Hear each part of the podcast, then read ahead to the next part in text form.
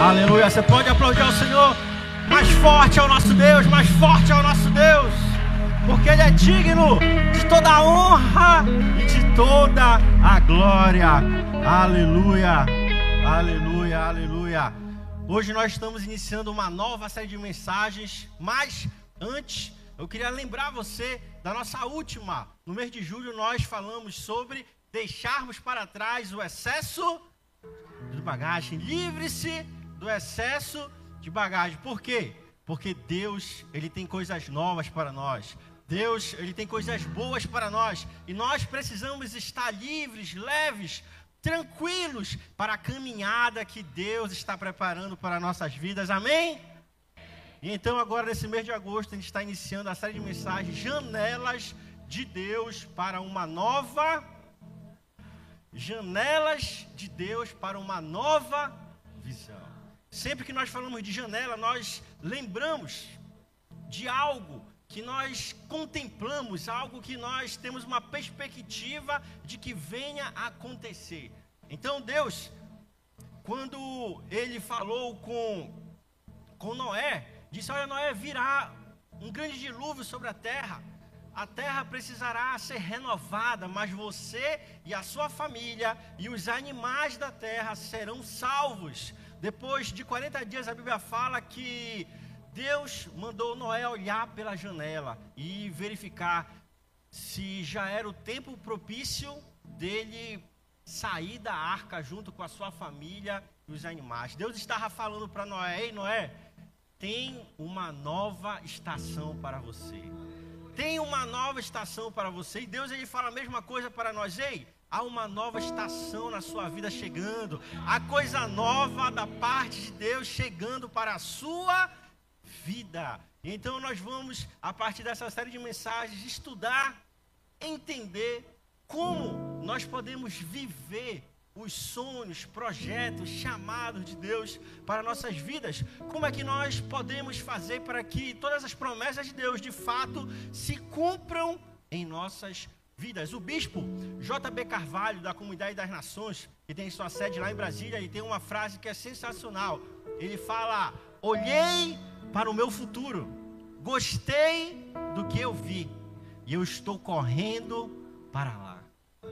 Olhei para o meu futuro, gostei do que eu vi, e eu estou correndo para lá.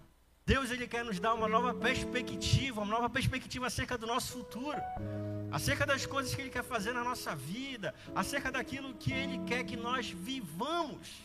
Mas o que acontece é que muitas vezes nós acabamos que ficando no meio do caminho. Que viver os sonhos, os chamados, os propósitos de Deus não é fácil, não é tão simples. Às vezes parece até impossível. E diante dessas dificuldades, diante dos problemas, diante das nossas falhas, dos nossos pecados, às vezes a gente acaba desistindo daquilo que Deus, ele nos prometeu, daquilo que Deus, ele sonhou para a nossa vida.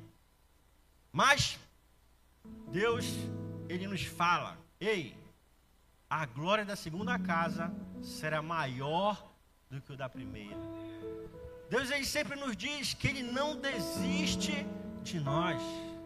Deus ele fala: "Ei, aquele que começou a boa obra, ele é fiel para terminá-la". Então que nesta noite nós possamos ser renovados por Deus. Que essa noite nós podemos, possamos ser cheios de Deus. Possamos ser fortalecidos por Ele para vivermos o seu chamado, os seus sonhos em nossas vidas. Amém?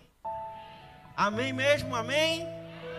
Glória a Deus. Você pode abrir a sua Bíblia lá no livro de Romanos, capítulo 12, versículo 1 e 2. Romanos, capítulo 12, versículos 1 e 2.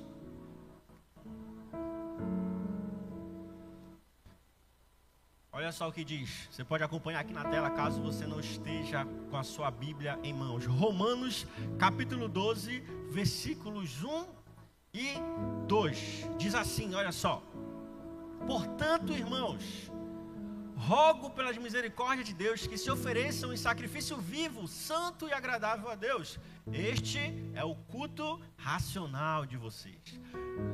Não se amoldem ao padrão deste mundo, mas transformem-se pela renovação da sua mente, para que sejam capazes do que? Experimentar e comprovar a boa, agradável e perfeita vontade de Deus. Aqui Paulo ele nos fala que nós precisamos ser o quê? Capazes de experimentar a, e comprovar a boa, perfeita e agradável vontade de Deus. Paulo, ele está querendo nos falar aqui no livro de Romanos, ele está querendo nos mostrar, ei, preste atenção, a vontade de Deus, ela não é algo para ser somente admirado e contemplado, como se a vontade de Deus estivesse distante de nós. E nós olhássemos para ela e falasse: "Ei, realmente a vontade de Deus é boa. A vontade de Deus é agradável, a vontade de Deus é perfeita, mas essa vontade ela não se realiza na minha vida. Paulo está falando, a vontade de Deus, os planos de Deus, os sonhos de Deus não, ser, não são para ser contemplados à distância, eles são para ser o quê? Experimentado e comprovado. É como um almoço, onde nós sentimos o cheiro do alimento e nós provamos aquele alimento. É como uma janta, onde você não fica só sentindo o cheiro, hum, que churrasco cheiroso, não. Você prova, você fala, nossa, realmente, o cheiro é bom, mas o gosto é melhor ainda. Os sonhos de Deus são semelhantes. É para nós lermos as suas promessas e falarmos, nossa, Deus é grandioso, Deus é poderoso, Deus é bom. Mas não somente de forma contemplativa, Ele quer que nós possamos experimentar na nossa vida, que a sua vontade era o quê? Boa, perfeita e agradável. Abra sua Bíblia agora lá em Jeremias capítulo 29, a partir dos versículo 11, na verdade 11, 12, 13 e 14. Jeremias 29, versículo 11, 12, 13 e 14. Olha o que diz. Porque sou eu que conheço os planos que tenho para vocês, diz o Senhor planos de fazê-los prosperar e não de causar dano, plano de dar a vocês esperança e um futuro. Que palavra forte! Então vocês clamarão a mim, virão orar a mim, e eu os ouvirei. Vocês me procurarão e me acharão quando me procurarem de todo o coração. Por fim, o 14: Eu me deixarei ser encontrado por vocês, declara o Senhor os trarei de volta do cativeiro, eu os reunirei de todas as nações e de todos os lugares para onde eu os dispersei, e os trarei de volta para o lugar de onde os deportei. Diz o. Você lembra quando você era criança ou quando você encontra uma criança, o que, que geralmente nós dizemos? Ei, o que, que você quer ser quando você crescer? Quais os seus sonhos para quando você se tornar adulto? Um quer ser bombeiro, outro policial, um médico, advogado, diversas profissões. E aí, quando aquela criança se torna adulta, você, agora adulto, quando você olha para você, o que, é que você diz acerca dos seus sonhos? Acerca do que você esperava da sua vida? Acerca do que você esperava como o seu trabalho? Acerca do que você esperava com a sua família? Acerca do que você esperava como pai, como uma mãe? Geralmente, a gente passa a parar de sonhar. A gente, em vez de olhar para a conclusão do sonho, a gente olha para o processo do sonho. Poxa, passar numa faculdade é tão difícil. Pensando bem, eu acho que eu vou até adiar esse sonho de passar numa faculdade. Nossa, o trabalho que eu sempre sonhei é tão concorrido, é tão difícil, eu acho que eu vou deixar esse sonho de lado. Casar é tão difícil, acho que eu ainda não vou casar. Eu queria ter três filhos, mas eu tive um, meu Deus. Que sofrimento, Senhor, que gasto. Faz um tempo que eu não durmo direito, Deus. Não, vou ficar só em um mesmo. Quando a gente começa a perceber as dificuldades para vivermos os sonhos, as dificuldades para nós experimentarmos a conclusão do propósito de Deus, muitas vezes a gente fica na beira do caminho, muitas vezes a gente acaba desistindo, mas você sabe, eu conheço um Deus que ele diz: diga ao fraco, eu sou forte. Tem uma história que diz: Deus, quando eu estava vivendo as coisas boas da minha vida, eu olhava para trás e eu via quatro passos, dois eram meus e dois eram seus. Mas nos momentos mais difíceis, Deus, eu olhava para trás e eu via somente dois passos.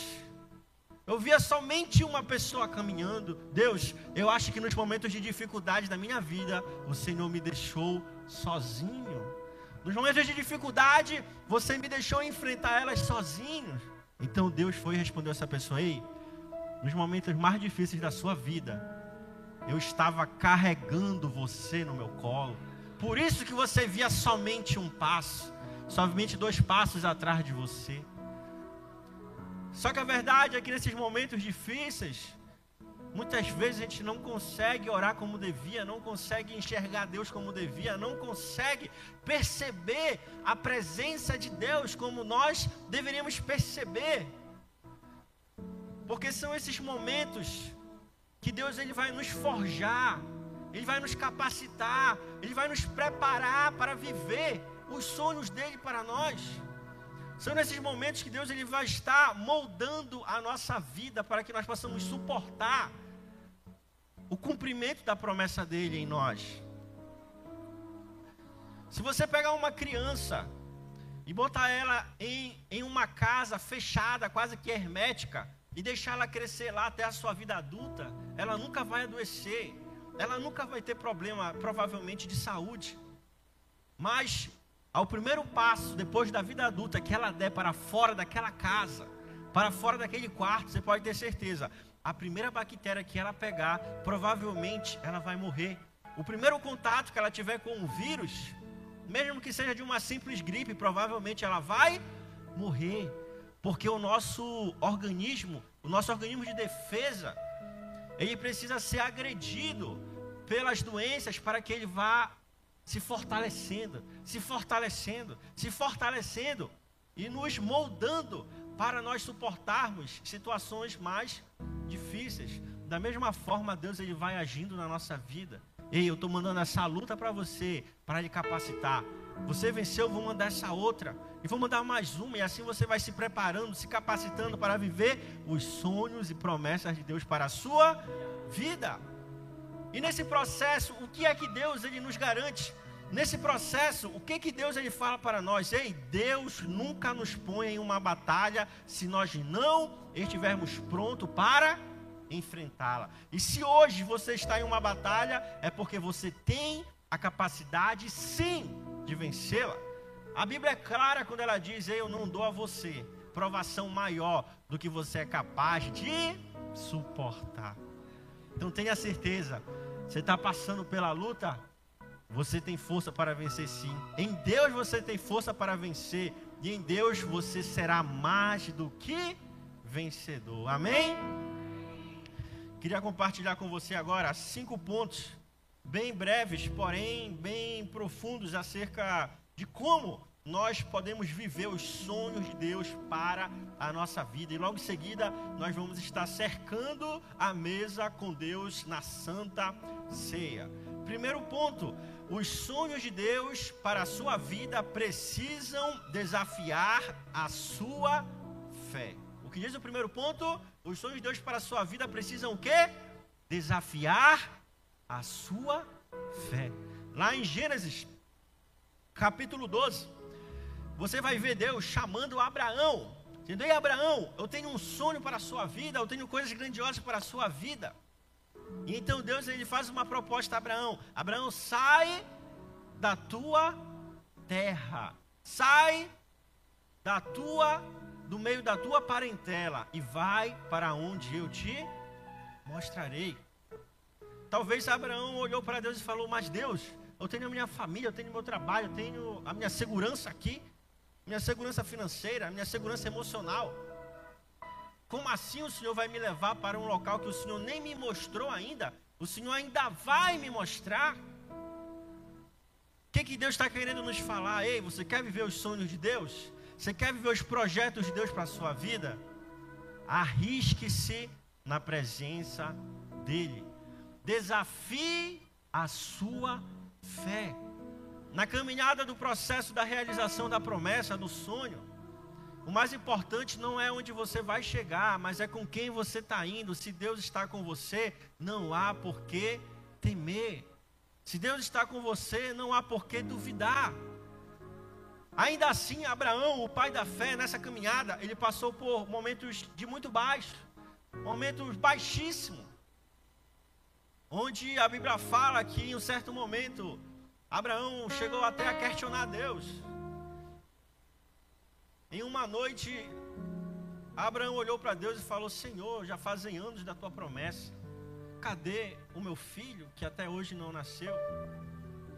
Aí então Deus desafiou Abraão ao que há sonhar. Abraão, olha para o céu, olha para as estrelas. Você consegue contá-las? Pois assim será a sua descendência. Abraão, olha para a areia da, da praia. Você consegue contar?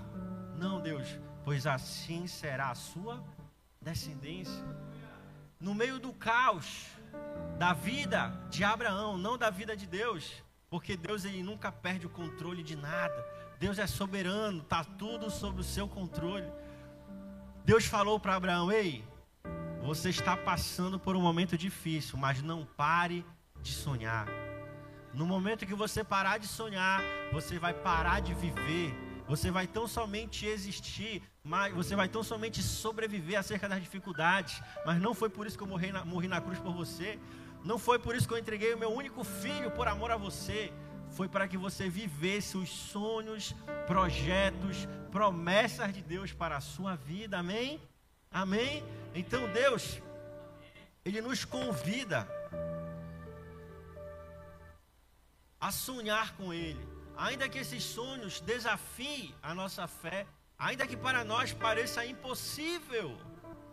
Ainda que para nós pareça algo, Deus, isso não vai acontecer. Mas para Deus, Lucas, o que, que ele fala? Nada é impossível. Para Deus, nada é impossível. Eu lembro de uma vez que eu fiz uma oração a Deus. Falei, Senhor, tinha 17 anos, me permita passar, Deus, numa faculdade pública. Eu quero fazer o curso de direito, esse curso só tem no FPA, Deus, e eu quero fazer lá. E eu orei a Deus. Só eu e Deus. Eu não falei para ninguém. Em um culto, Deus falou ao meu coração: Eu ouvi a tua oração. Eu vou realizar o desejo do teu coração. Você vai passar no curso que você sonha e na faculdade que você sonha.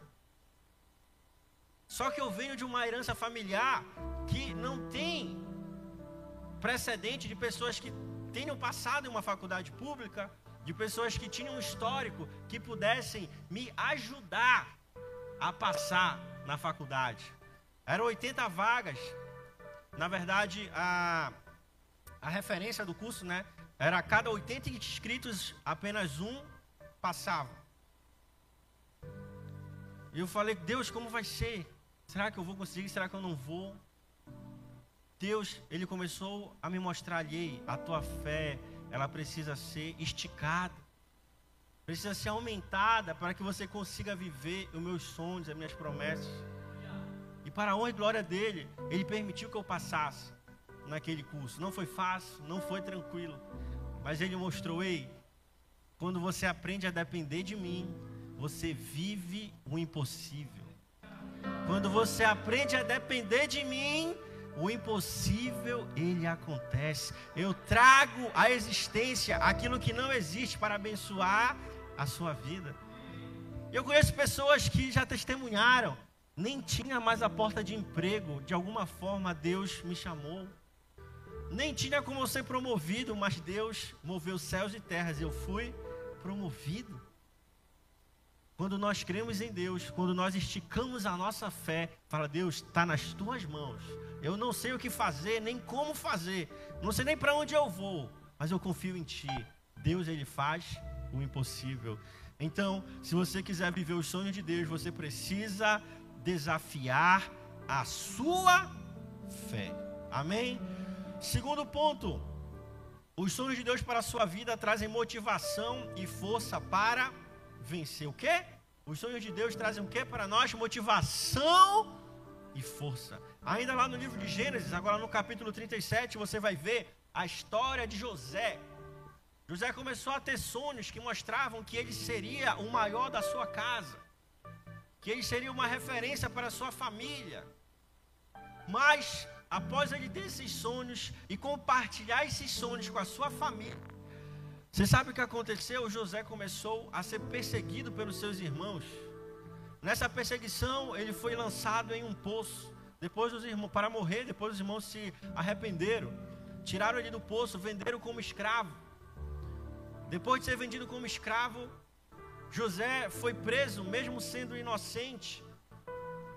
Depois de ser preso, José passou por muitas dificuldades na sua vida, até ele se tornar grão-vizir do Egito, até ele se tornar como se fosse um vice-faraó do Egito, governador do Egito. E então as promessas de Deus começaram a se cumprir na sua vida. Sabe o que isso nos mostra? Que Deus, Ele pode dar uma promessa para nós hoje, sim, mas isso não quer dizer que amanhã a gente não possa ter uma situação adversa na nossa vida. Na verdade, isso parece que é até a regra. Parece que Deus hoje ele fala para nós: "Ei, eu vou abrir a porta de emprego para você".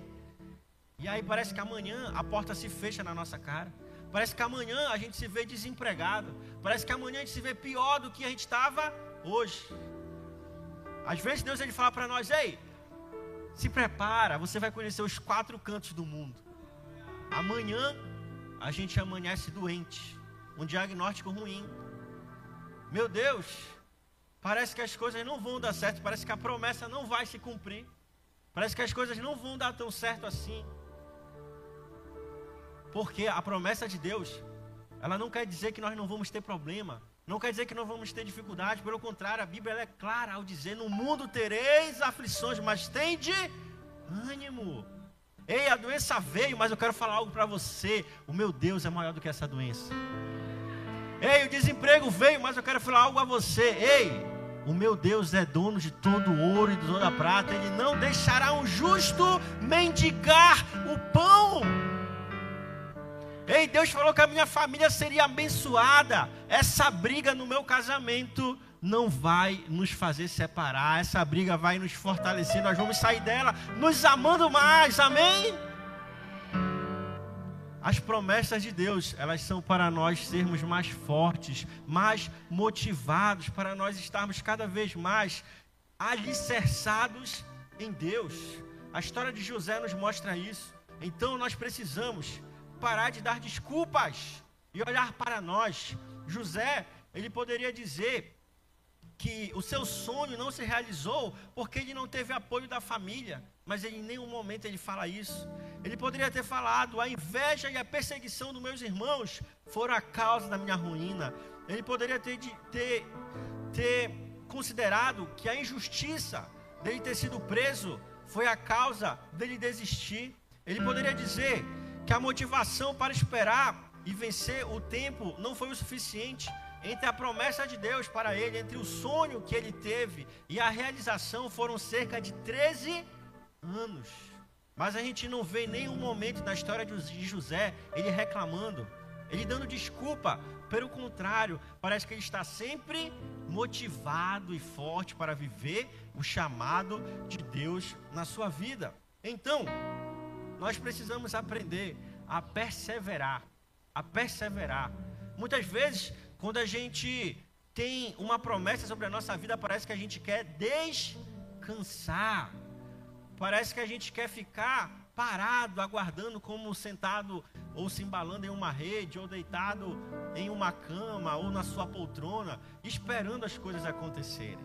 Não, não é assim. Quando a promessa vem, a gente se esforça ainda mais. Por quê? eu sei que vai dar certo. Eu sei que o tempo que eu estou investindo hoje não vai ser em vão. Eu sei que as lágrimas que eu tenho derramado não serão em vão. Eu sei que o tempo que eu tenho dobrado meu joelho, orado, não será em vão. Quando Deus ele me falou que eu ia passar na faculdade que eu sonhava, eu comecei a estudar ainda mais.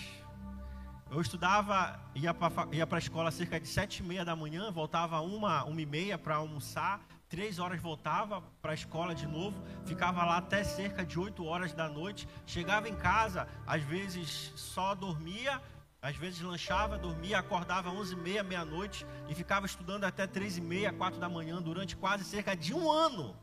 Um ano nesse ritmo, porque no ano que eu fiz vestibular, foi 2009, foi o ano que a prova do FPA, ela vazou. Foi o último ano do PSS. Alguém conhece o PSS? PSS 1, 2 e 3, poucas pessoas, né? Mas foi o último ano que teve. Então, o vestibular foi acabar só foi final de janeiro início de fevereiro. Passei julho estudando, dezembro, janeiro estudando. Mas, como eu sabia que tinha uma promessa sobre a minha vida, eu continuava estudando ainda, ainda mais. Na escola, quando a gente tinha intervalo, eu ainda dava aula para meus amigos. Não sei se eles aprendiam, acho que não muito, né? Mas ainda dava aula para ajudar a memorizar ainda mais aquilo que eu estava estudando. Então, se Deus tem uma promessa sobre a sua vida, não desista, persista, continue motivado, Ele vai cumprir aquilo que ele prometeu. Números fala: Deus, ele não é homem para que minta, nem filho do homem para que se arrependa. A promessa vai se cumprir. Amém? Aleluia. Glória a Deus. Louvado seja o nome do Senhor. Aleluia. Aleluia. Terceiro ponto, os sonhos de Deus para a sua vida trazem sentido à sua existência. Os sonhos de Deus para a nossa vida traz sentido para a nossa existência. Quando você vai ver a história de Paulo, que antes de ser chamado Paulo era conhecido como Saulo, a Bíblia fala que ele era um dos melhores soldados da sua época. Ele era um dos melhores teólogos da sua época. Ele era um mestre da lei, um religioso de alta patente da sua época. Ele era o melhor em tudo que ele fazia. Só que em Atos capítulo 9, quando ele estava indo atrás do povo de Deus, na estrada de Damasco, a Bíblia fala que ele teve um encontro com Deus. Ele teve um encontro com Deus. E naquele encontro, ele passou a perceber o verdadeiro sentido da sua existência. Quando Estevão foi morto, a Bíblia fala que Paulo, ele estava assistindo a morte de Estevão, só que de longe. Ele assistia de longe, ele consentiu, mas assistia de longe. Parecia que algo incomodava ele, aqui é a minha interpretação, tá bom? Parecia que algo incomodava ele, porque ele não estava ali próximo olhando o que estava acontecendo, ele estava ao longe observando. Em Atos 9, a gente vai ver justamente isso. A gente vai ver que quando Deus, ele toca na vida de Paulo, abre seus olhos, as escamas caem. A gente vai perceber que um novo Paulo surge a partir dali. Muitas vezes na nossa caminhada, a gente está igual Saulo, na sua antiga vida. Eu trabalho, trabalho, trabalho, não sinto nenhum prazer nesse trabalho. Eu corro atrás de coisas que até elas se realizam, mas eu não me sinto realizado por dentro. Eu faço as coisas parece que só para os outros verem, mas a minha vida em si não é uma vida de realização. O meu trabalho não me traz realização. O modo como eu vivo não me traz realização. Parece que eu só vivo para os outros. Então Deus ele encontrou Paulo e falou: "Ei Paulo, eu quero dar um sentido real à tua vida. Eu quero que você passe a viver aquilo que eu tenho para você. Eu quero que você passe a viver agora, não para que os outros vejam, mas para que Deus veja a sua vida e você se sinta realizado nele. Pode ser no pouco, pode ser no muito, mas se você estiver com Deus, você vai se sentir realizado. Você vai ter um sentido real para a sua vida. Você não vai viver mais como uma pessoa amargurada. Você não vai viver mais como uma pessoa decepcionada. Você não vai viver mais como uma pessoa que parece que está só sobrevivendo, só caminhando na história da sua vida, como que um barco desgovernado, vagando sobre as águas do mar, levado pelas correntes. Não. Deus, Ele quer dar um sentido real para nós e nos dizer: ei, o seu casamento faz sentido. Ei, os teus filhos fazem sentido. Ei, o teu trabalho faz sentido, os teus sonhos, os teus projetos, as promessas que eu tenho para a sua vida fazem sentido. E Deus ele quer nos ver realizados, alegres nele, realizados, felizes com o seu agir na nossa vida. Só que muitas vezes o que acontece é que nós colocamos a carroça na frente dos bois. Mateus 6,33 diz o que? Buscai, pois, em primeiro lugar o reino dos céus e a sua justiça, a sua vontade, e as demais coisas vos serão. Só o que, que muitas vezes nós fazemos? A gente busca todas as demais coisas e esquecemos de Deus. Eu busco trabalho, eu busco namoro, eu busco casamento, eu busco filho, eu busco isso, eu busco aquilo. E Deus, se sobrar tempo, eu busco Deus. Se der tempo, eu vou domingo para o culto de celebração. Se der tempo, eu vou na terça para o culto de, de oração. Qual é o tema, Cássio? Fé, a semente da vitória. Que tema poderoso.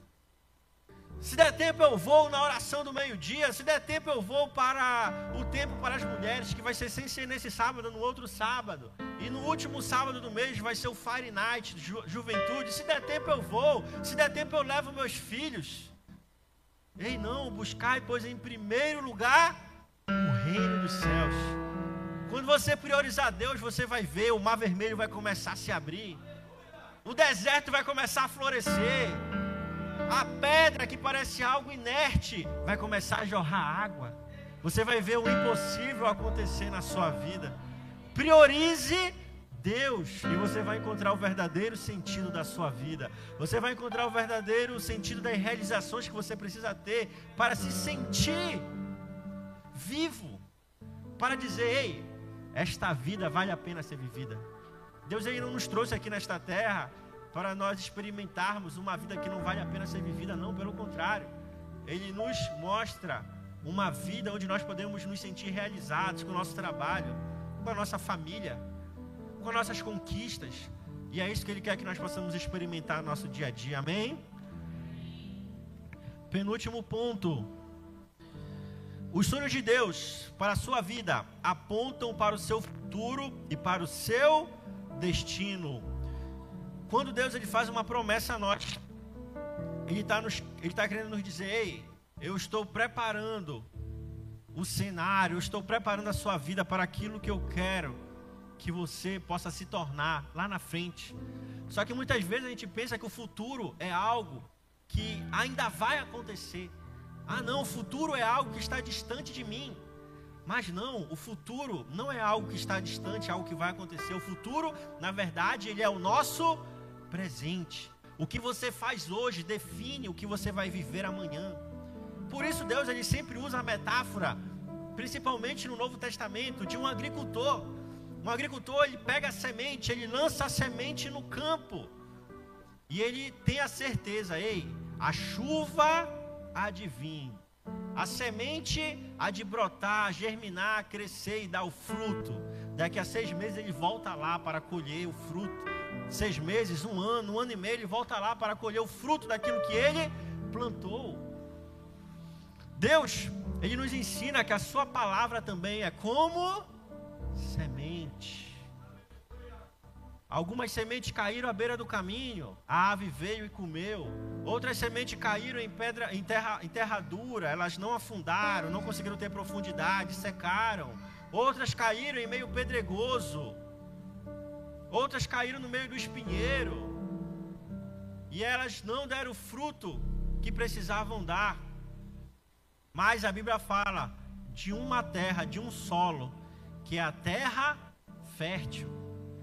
Na terra fértil aquela semente caiu, ela cresceu, ela brotou e ela deu fruto de 1 a 30, de 1 a 60, de 1 a 100. E é assim que Deus ele quer que nós sejamos. Deus ele quer que essa noite nós possamos ser esse solo fértil onde a sua palavra cai, onde os seus sonhos caem e eles são regados e eles crescem e no tempo certo eles dão os seus os seus frutos. Que nós possamos ser esta noite aqui, solos férteis, onde a palavra de Deus vai cair, onde os sonhos de Deus vão cair e vão ser cuidados, regados e vão ao tempo certo frutificar. Amém?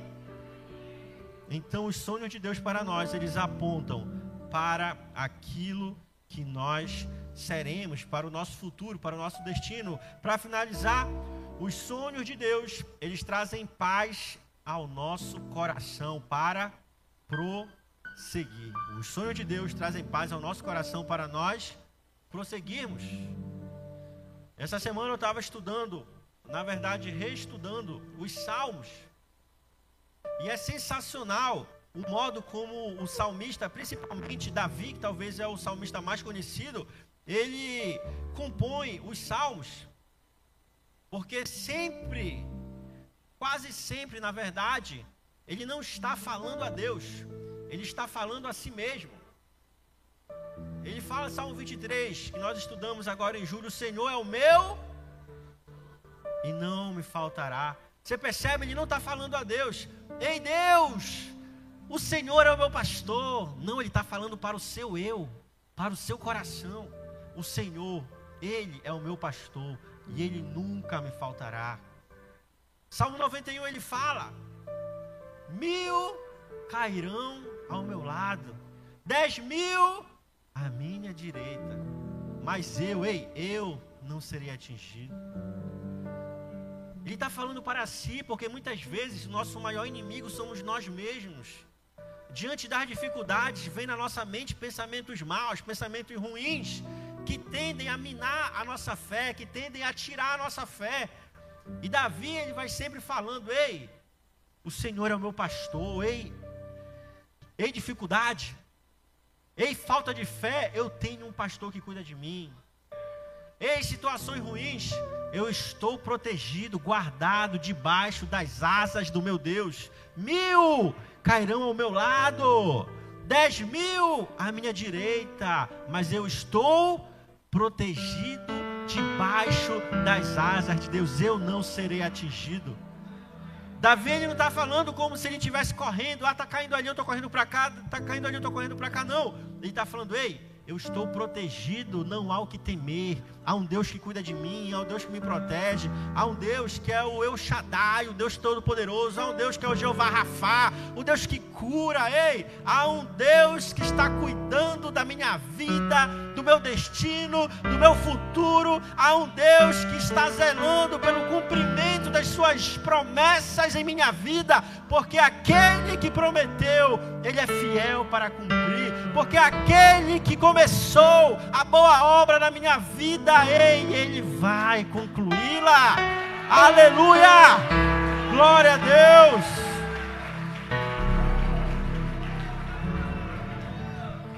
Por isso, mesmo em meio à tempestade, mesmo em meio ao caos, nós podemos ter paz, porque sabemos, ei, Deus está no barco comigo. Deus no barco comigo, esse barco não vai naufragar. Ele dará ordem aos seus anjos para me proteger. Ele dirá à tempestade: Ei, acalma-te. Ei, mar, acalma-te. Então se fará completa bonança. Então eu queria falar para você: não se desespere. Ei, a sua família está guardada por Deus. Ei, não se desespere. Seus filhos estão sendo guardados, cuidados por Deus. Ei, foi Deus que abriu a porta para você. A porta que Deus abre, homem nenhum pode fechar. E a porta que Deus fecha, homem nenhum pode abrir. Os seus negócios, Deus está cuidando de você. Não se preocupe. Tenha paz, tenha paz, tenha paz. Deus está cuidando da sua vida. Amém? Amém? Queria desafiar você no decorrer dessa semana. No decorrer dessa semana, volte a sonhar Volte a sonhar, volte a rememorar as promessas de Deus para a sua vida. Nós estamos iniciando o segundo semestre, onde muitos falam, ah, agosto é o mês do desgosto, agosto é o mês das dívidas, é o mês que o boleto chega, é o mês que ah, tudo que aquilo a gente fez em julho vai, vai chegar à conta agora. Não, nós podemos ter em agosto o mês do gosto, o mês do sobrenatural de Deus o mês do cumprimento da promessa. E é isso que nós cremos, é isso que nós esperamos, amém? Então comece a olhar pelas janelas, pelas janelas das promessas, pelas janelas dos sonhos de Deus e tenha uma nova visão acerca do seu futuro, acerca do seu destino. Aleluia. Amém. Queria chamar nossos irmãos da ceia. Podem vir com a ceia para cá. Você já pode abrir a sua Bíblia também lá no livro de 1 Coríntios, capítulo 11. 1 Coríntios, capítulo 11, a partir do versículo 23. 1 Coríntios capítulo 11, versículo 23. Que diz assim: Pois recebi do Senhor o que também entreguei a vocês, que o Senhor Jesus, na noite que foi traído, tomou o pão e, tendo dado graças, partiu e disse: Isto é o meu corpo que é dado em favor de vocês. Façam isto em memória de mim.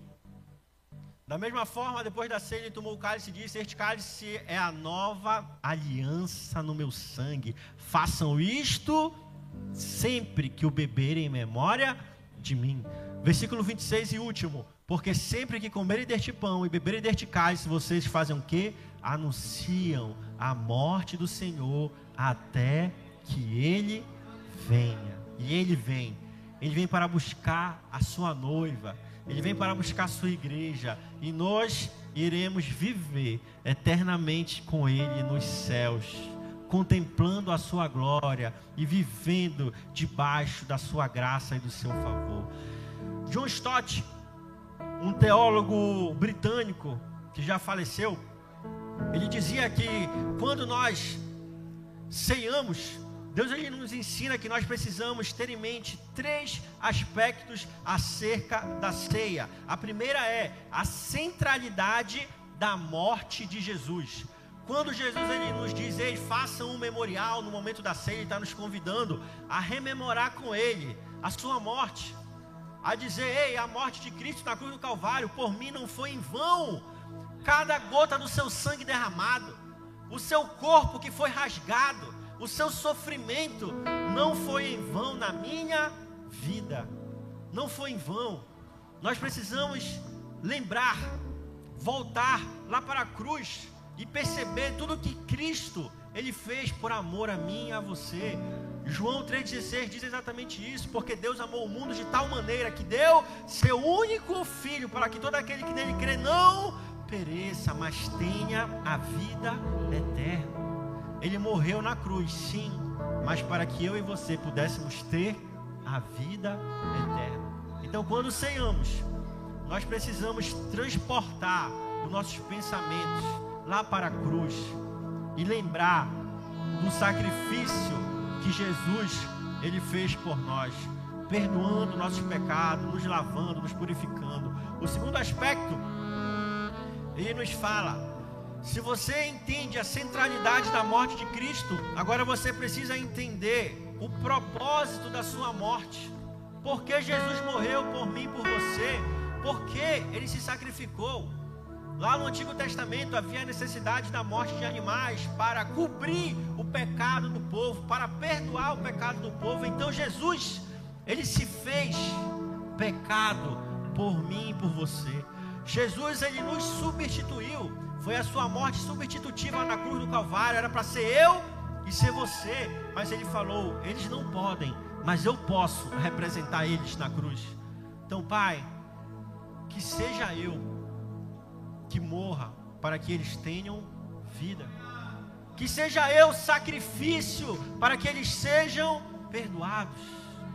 Que seja em mim o sofrimento para que eles voltem a ter comunhão contigo. Então, Jesus, ele por meio da sua morte, nos reaproximou de Deus, nos reconectou com Deus. O véu se rasgou de cima a baixo. A presença de Deus que estava contida ali nos santos dos santos, agora ela tem, ela tem livre acesso para sair. E agora Deus ele não habita mais em templos construídos por mãos humanas, ele habita em mim, ele habita em você. O propósito da morte de Cristo é dizer: pecado não é mais forte do que a santidade de Deus. O seu erro não é mais forte do que o perdão de Deus. A misericórdia de Deus é maior do que todos os seus erros e todas as suas falhas. Ei, você não é mais escravo do pecado. Se você crê em Deus, você pode ter a certeza que nele você está liberto. E se Cristo vos libertou, verdadeiramente sereis livres. Então, o propósito da morte de Cristo na cruz é trazer a nós a liberdade para viver o seu propósito, livres do pecado, perdoados, amados. E por fim, o terceiro aspecto, ele nos fala sobre a necessidade que nós temos de nos apropriarmos de tudo o que Cristo conquistou na cruz. Se nós entendemos a centralidade da morte, se nós entendemos o propósito da morte de Cristo, agora nós precisamos nos apropriar de tudo que Cristo conquistou na cruz do Calvário. Ele nos fez filhos, co-herdeiros com Ele. Ele nos fez com que nós possamos experimentar das promessas de Deus, não como estrangeiros, mas como filhos, como filhas. Ele nos fez parte de novo da herança de Deus. Aqui está o seu testamento, o antigo e o novo testamento do nosso Pai, do nosso Deus, para mim e para você. Você quer saber qual é a sua herança? Está aqui o seu testamento. Está aqui o seu testamento. Está aqui as promessas. Está aqui a certeza de que em Cristo nós somos mais do que vencedores. Está aqui a certeza de que em Cristo o pecado não tem mais força sobre a nossa vida. Está aqui em Cristo a certeza que nós podemos sim viver as suas promessas. Então, no momento de ceia, é um momento onde nós podemos trazer tudo isso à nossa memória.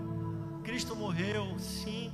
Ao terceiro dia ele ressuscitou, sim. A destra do Pai ele está, sim. Por quê? Para quê? Para mim e para você. Esse momento lá na cruz foi feito para mim e para você.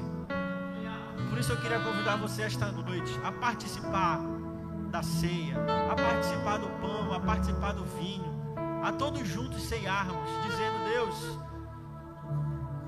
quando eu bebo, Senhor, este vinho, este suco de uva, me limpa, me purifica, que o teu sangue tenha poder sobre mim, que o teu sangue possa me purificar. Deus, quando eu como este pão que representa o teu, a, a tua carne rasgada na cruz do Calvário, me alimente, me fortaleça, me ajuda a dizer não ao pecado, me ajuda a dizer sim às tuas verdades, às tuas promessas, a dizer sim a uma vida de santidade e obediência a ti. Eu queria convidar você a participar desse momento. Não deixa que nada, nenhuma acusação, nenhuma culpa impeça você de participar desse momento tão especial, conquistado por Cristo lá na cruz do Calvário, a favor de mim e de você. Amém? Estenda sua mão para cá, sentado mesmo. Estenda sua mão para a ceia. Vamos apresentar ela a Deus. Juntos, Deus, nesta noite nós te apresentamos este pão e este vinho que representam simbolicamente o teu corpo, Deus, rasgado na cruz e o teu sangue derramado até a última gota na cruz do Calvário. E nós te pedimos, Deus, que esta noite, que esta noite seja uma noite de restauração, que esta noite seja uma noite de perdão, que esta noite seja uma noite de renovação em nossas vidas, que possamos ser, Deus, limpos, purificados por Ti. Que esta noite nós possamos ser, Senhor Deus, fortalecidos, alimentados pelo pão da vida que desceu dos céus e se fez homem, para que nós pudéssemos ter força para viver Suas promessas, os Seus sonhos aqui nessa terra. Que hoje possa ser uma noite onde a nova aliança, Deus, onde a nova aliança feita na cruz do Calvário, ela faça sentido na nossa vida. É o que nós te pedimos e agradecemos em nome de Jesus. Amém. Oh, aleluia. Aleluia, Deus. Nós declaramos essa noite mais uma vez, meu Pai. Nós somos teus. Nós somos teus, Senhor. E o Senhor é o nosso único Deus. Único, suficiente Salvador e redentor de nossas vidas. Você pode pegar o pão aí em suas mãos. Você pode abrir o potezinho do pão.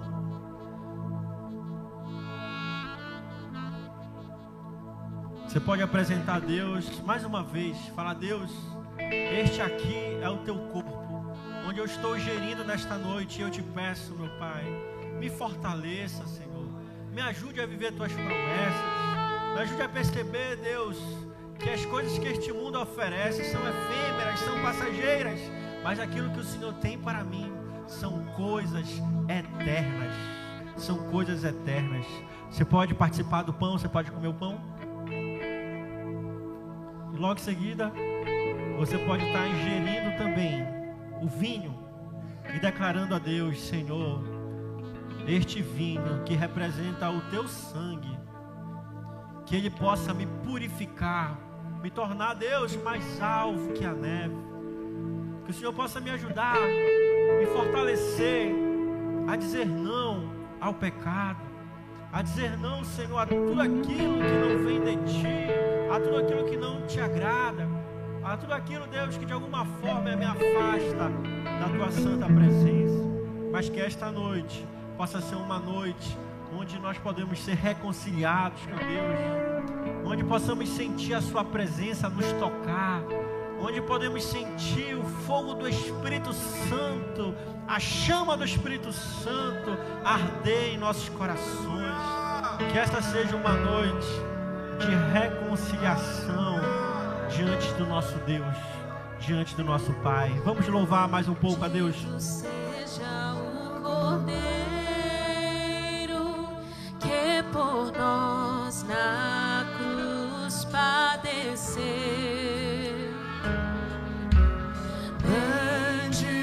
Seja o seu sangue